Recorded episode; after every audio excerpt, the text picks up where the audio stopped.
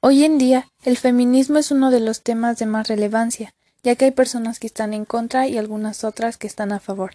El día de hoy yo les vengo a hablar sobre los antecedentes de este movimiento. En 1908 murieron cerca de 129 mujeres que reclamaban los mismos derechos laborales que los hombres, en el incendio de una fábrica textil de Nueva York, hecho que da origen al Día Internacional de la Mujer. El concepto se refiere a los movimientos de liberación de la mujer, históricamente han ido adquiriendo diversas proyecciones. Igual que otros movimientos, ha generado pensamiento y acción, teoría y práctica. El feminismo propugna un cambio en las relaciones sociales que conduzcan a la liberación de la mujer y también del varón, a través de eliminar las jerarquías y desigualdades entre los sexos. También puede decirse que el feminismo es un sistema de ideas que, a partir del estudio y análisis de la condición de la mujer en todos los órdenes, familia, educación, política, trabajo, etc., pretende transformar las relaciones basadas en la asimetría y opresión sexual mediante la acción movilizadora. La teoría feminista se refiere al estudio sistemático de la condición de las mujeres, su papel en la sociedad y las vías para lograr su emanación. Se diferencia de los estudios de la mujer por su perspectiva estratégica, además de analizar y o diagnosticar sobre la población femenina busca explícitamente los caminos para transformar esta situación. Aunque el feminismo no es homogéneo ni constituye un cuerpo de ideas cerrado, ya que las mismas posturas políticas e ideológicas que abarcan toda la sociedad se entrecruzan en sus distintas corrientes internas. Podemos decir que este es un movimiento político integral contra el sexismo, en todos los terrenos, que expresa la lucha de las mujeres contra cualquier forma de discriminación. La lucha de la mujer comienza a tener finalidades precisas a partir de la Revolución Francesa, ligada a la ideología igualitaria y racionalista del iluminismo, y a las nuevas condiciones de trabajo surgidas a partir de la Revolución Industrial. Olimpia de Joules, en su Declaración de los Derechos de la Mujer y la Ciudadana, afirma que los derechos naturales de la mujer están limitados por la tiranía del hombre, situación que debe ser reformada según las leyes de la naturaleza y la razón por lo que fue guillotinada por el propio gobierno de Robespierre, al que adhería. En 1792, Mary Wollstonecraft escribe la Vindicación de los Derechos de la Mujer, planteando demandas insituadas para la época, igualdad de los derechos civiles, políticos, laborales y educativos, y derecho al divorcio como libre decisión de las partes. En el siglo XIX, Flora Tristán vincula a los reivindicadores de la mujer con las luchas obreras. Publica en 1842 la Unión Obrera donde presenta el primer proyecto de una internacional de trabajadores y expresa La mujer es la, es la proletaria del proletario. Hasta el más oprimido de los hombres quiere oprimir a otro ser, su mujer. Sobrina de un militar peruano residía un tiempo en Perú y su figura reivindicada especialmente por el feminismo latinoamericano. Si bien los principios del iluminismo proclamaban la igualdad, la práctica demostró que esta no era la extensible de las mujeres. La Revolución francesa no cumplió con sus demandas, y ellas aprendieron que debían luchar en forma autónoma para conquistar sus reivindicaciones. La demanda principal fue el derecho al sufragio, a partir del cual esperaban lograr las demás conquistas. Aunque en general sus líderes fueron mujeres de la burguesía, también participaron muchas de la clase obrera. Estados Unidos e Inglaterra fueron los países donde este movimiento tuvo mayor fuerza y repercusión. En el primero, las sufragistas participaron en las sociedades antiesclavistas de los estados norteños. En 1848, convocada por Elizabeth Cady Stanton, se realizó una iglesia de Seneca Falls en el primer congreso para reclamar los derechos civiles de las mujeres.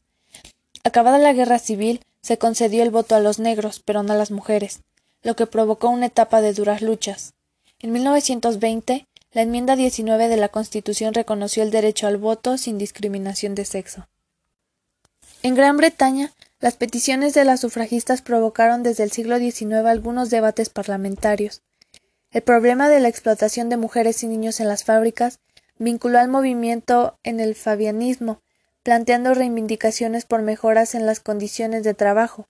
En 1903 se crea la Woman Social and Political Union que, dirigida por Emily Pankhurst, organizó actos de sabotaje y manifestaciones violentas, propugnando la unión de las mujeres más allá de sus diferencias de clase, declarada ilegal en 1913.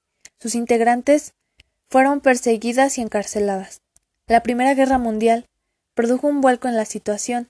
El gobierno británico declaró la amnistía para las sufragistas y les encomendó la organización del reclutamiento de mujeres para sustituir la mano de obra masculina en la producción durante la guerra. Finalizada esta, se concedió el voto a las mujeres. En América Latina, el sufragismo no tuvo la misma relevancia que en los Estados Unidos y Europa, reduciéndose en general la participación a sectores de las élites. Tampoco las agrupaciones de mujeres socialistas lograron un eco suficiente. En la Argentina, desde sus comienzos las luchas de las mujeres por sus derechos se dividieron en una corriente burguesa y la otra tendencia clasista y sufragista.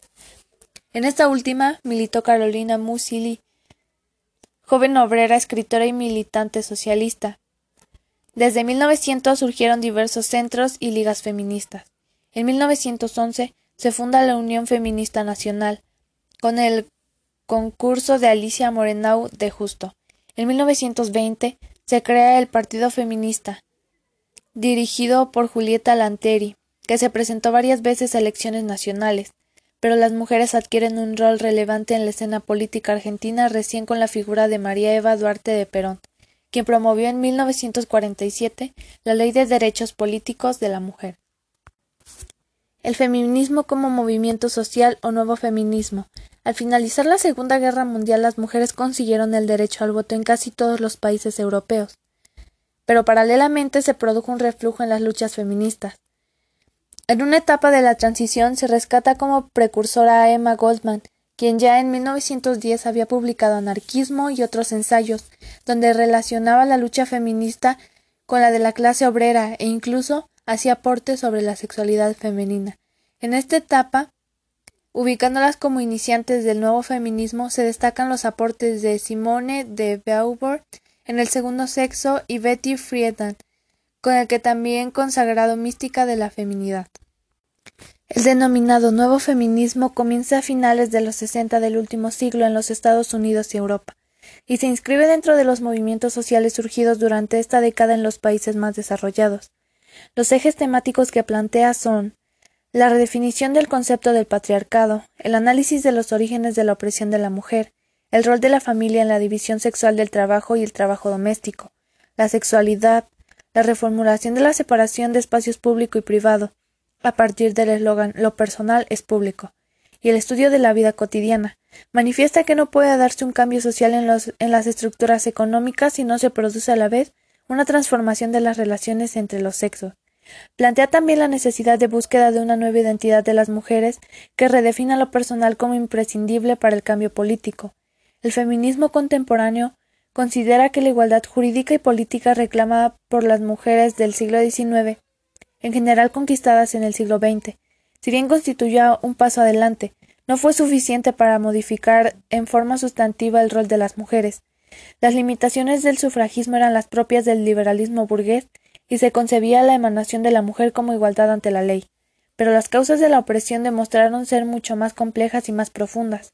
Aun con el aporte de las ideas socialistas, la denuncia de la familia como fuente de opresión y la concepción de igualdad proletaria, no se llega al meollo de la cuestión.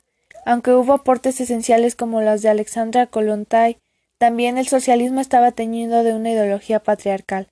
Las revoluciones socialistas no significaron un cambio sustancial para la mayoría de las mujeres.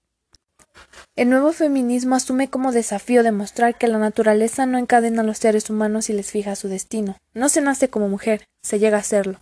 Se reivindica el derecho al placer sexual por parte de las mujeres y se denuncia que la sexualidad femenina ha sido negada por la supremacia de los varones, rescatándose el orgasmo clitoridiano y el derecho a la libre elección sexual. Por primera vez, se pone en entredicho que, por su capacidad de reproducir la especie, la mujer debe asumir como mandato biológico la crianza de los hijos y el cuidado de la familia. Se analiza el trabajo doméstico, denunciando su carácter de los adjudicado a ésta por nacimiento y de por vida, así como la función social del mismo y su no remuneración. Todo ello implica una crítica radial a las bases de la actual organización social, ya no se acepta al hombre como prototipo del ser humano, como universal. Luchamos, sí, porque no se nos niegue ningún derecho, pero luchamos, sobre todo, para acabar con la división de papeles en función del sexo. En América Latina, más allá de las múltiples diferencias y matices entre las corrientes internas en las cuales están presentes los debates expuestos, puede esquematizarse un feminismo más institucionalizado, en donde las mujeres se agrupan dentro de ONGs y en los partidos políticos, y un feminismo más autónomo y radicalizado.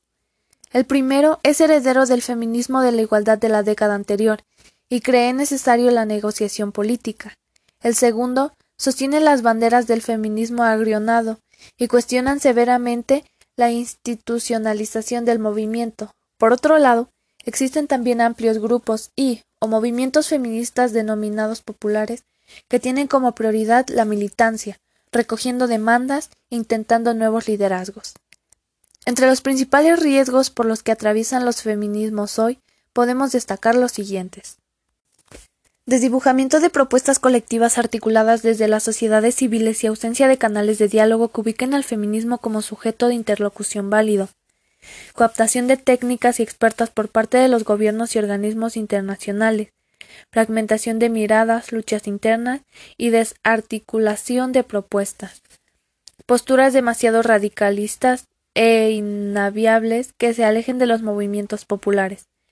En síntesis, Podemos decir que en Latinoamérica la principal tensión reside en cómo mantener la radicalidad del pensamiento y la acción, al mismo tiempo que se incursione en espacios públicos y políticos más amplios que permitan negociar y consensuar las propuestas y agendas que la mayoría de las mujeres necesitan.